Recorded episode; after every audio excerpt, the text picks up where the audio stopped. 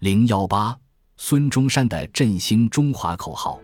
正是在以孙中山为代表的革命党人的号召和努力下，辛亥革命后出现了一股实业救国的热潮。其次，在发展教育方面，一九一二年十月，宋教仁与蒋义武、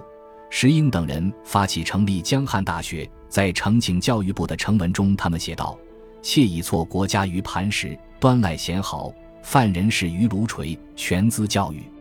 因此，强国之要，学战为先，教育是立国根本。在我们上面提到的那份国民党之大政见中，宋教仁提出的十条政策中的第八条，便是主张振兴教育，强调教育为立国根本，振兴之道不可稍缓。其具体计划是：振兴法政教育，使国民多得政治常识；振兴工商教育。疏进工商新知识，发达工商，振兴中学教育，为小学教育树立模范，为大学教育打下基础；振兴中小学师范教育，养成师范人才；振兴女子教育，增进女子知识，发达女权。黄兴对发展中国的教育事业也十分重视。民国初年，他明确提出，教育为当今之急务，无论公司在所必设，广设学校。使人民教育发达，指一般社会子弟自幼至成人，吸纳一种高尚知识于脑海，脱离依赖性质。在黄兴看来，当今世界国与国之间的竞争，实际上就是教育之竞争，因为国家之富强在于民智，民智之增进在于教育。今日国与国争，零幺八，孙中山的振兴中华口号。正是在以孙中山为代表的革命党人的号召和努力下，辛亥革命后出现了一股实业救国的热潮。其次，在发展教育方面，一九一二年十月，宋教仁与蒋义武、石英等人发起成立江汉大学，在呈请教育部的呈文中，他们写道：“窃以错国家于磐石，端赖贤豪，犯人事于炉锤，全资教育。”因此，强国之要，学战为先。教育是立国根本，在我们上面提到的那份国民党之大政见中，宋教仁提出的十条政策中的第八条，便是主张振兴教育，强调教育为立国根本，振兴之道不可稍缓。其具体计划是：振兴法政教育，使国民多得政治常识；振兴工商教育，输进工商新知识，发达工商；振兴中学教育，为小学教育树立模范。为大学教育打下基础，振兴中小学师范教育，养成师范人才；振兴女子教育，增进女子知识，发达女权。黄兴对发展中国的教育事业也十分重视。民国初年，他明确提出，教育为当今之急务，无论公司在所必设，广设学校，使人民教育发达，指一般社会子弟自幼至成人，吸纳一种高尚知识于脑海。脱离依赖性质，在黄兴看来，当今世界国与国之间的竞争，实际上就是教育之竞争，因为国家之富强在于民智，民智之增进在于教育。今日国与国争，零幺八，孙中山的振兴中华口号，正是在以孙中山为代表的革命党人的号召和努力下，辛亥革命后出现了一股实业救国的热潮。其次。在发展教育方面，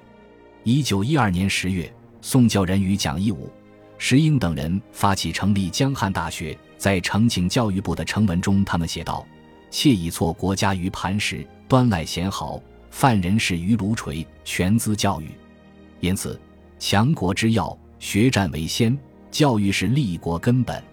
在我们上面提到的那份国民党之大政见中。宋教仁提出的十条政策中的第八条，便是主张振兴教育，强调教育为立国根本，振兴之道不可稍缓。其具体计划是：振兴法政教育，使国民多得政治常识；振兴工商教育，输进工商新知识，发达工商；振兴中学教育，为小学教育树立模范，为大学教育打下基础；振兴中小学师范教育，养成师范人才。振兴女子教育，增进女子知识，发达女权。黄兴对发展中国的教育事业也十分重视。民国初年，他明确提出，教育为当今之急务，无论公司在所必设，广设学校，使人民教育发达，指一般社会子弟自幼至成人，吸纳一种高尚知识于脑海，脱离依赖性质。在黄兴看来，当今世界国与国之间的竞争，实际上就是教育之竞争，因为国家之富强在于民智，民智之增进在于教育。今日国与国争。零幺八，孙中山的振兴中华口号，正是在以孙中山为代表的革命党人的号召和努力下，辛亥革命后出现了一股实业救国的热潮。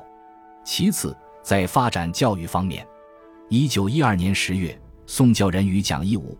石英等人发起成立江汉大学，在呈请教育部的呈文中，他们写道：“窃以错国家于磐石，端赖贤豪。”犯人士于炉锤，全资教育。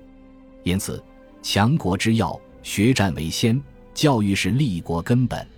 在我们上面提到的那份国民党之大政见中，宋教仁提出的十条政策中的第八条，便是主张振兴教育，强调教育为立国根本、振兴之道，不可稍缓。其具体计划是：振兴法政教育，使国民多得政治常识；振兴工商教育。输进工商新知识，发达工商，振兴中学教育，为小学教育树立模范，为大学教育打下基础；振兴中小学师范教育，养成师范人才；振兴女子教育，增进女子知识，发达女权。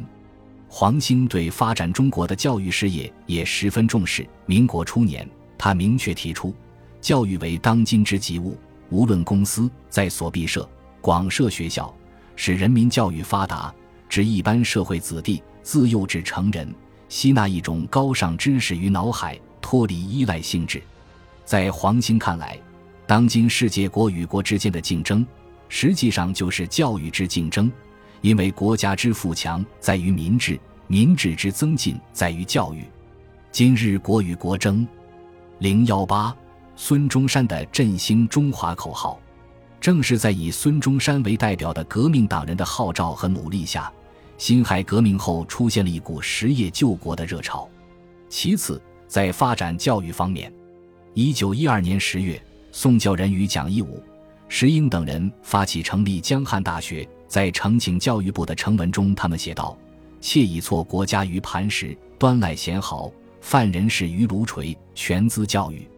因此，强国之要，学战为先。教育是立国根本，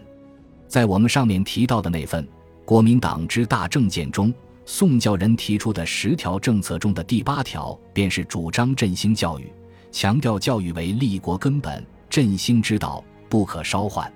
其具体计划是：振兴法政教育，使国民多得政治常识；振兴工商教育，输进工商新知识，发达工商；振兴中学教育，为小学教育树立模范。为大学教育打下基础，振兴中小学师范教育，养成师范人才；振兴女子教育，增进女子知识，发达女权。黄兴对发展中国的教育事业也十分重视。民国初年，他明确提出，教育为当今之急务，无论公司在所必设，广设学校，使人民教育发达，指一般社会子弟自幼至成人，吸纳一种高尚知识于脑海。脱离依赖性质，在黄兴看来，当今世界国与国之间的竞争，实际上就是教育之竞争，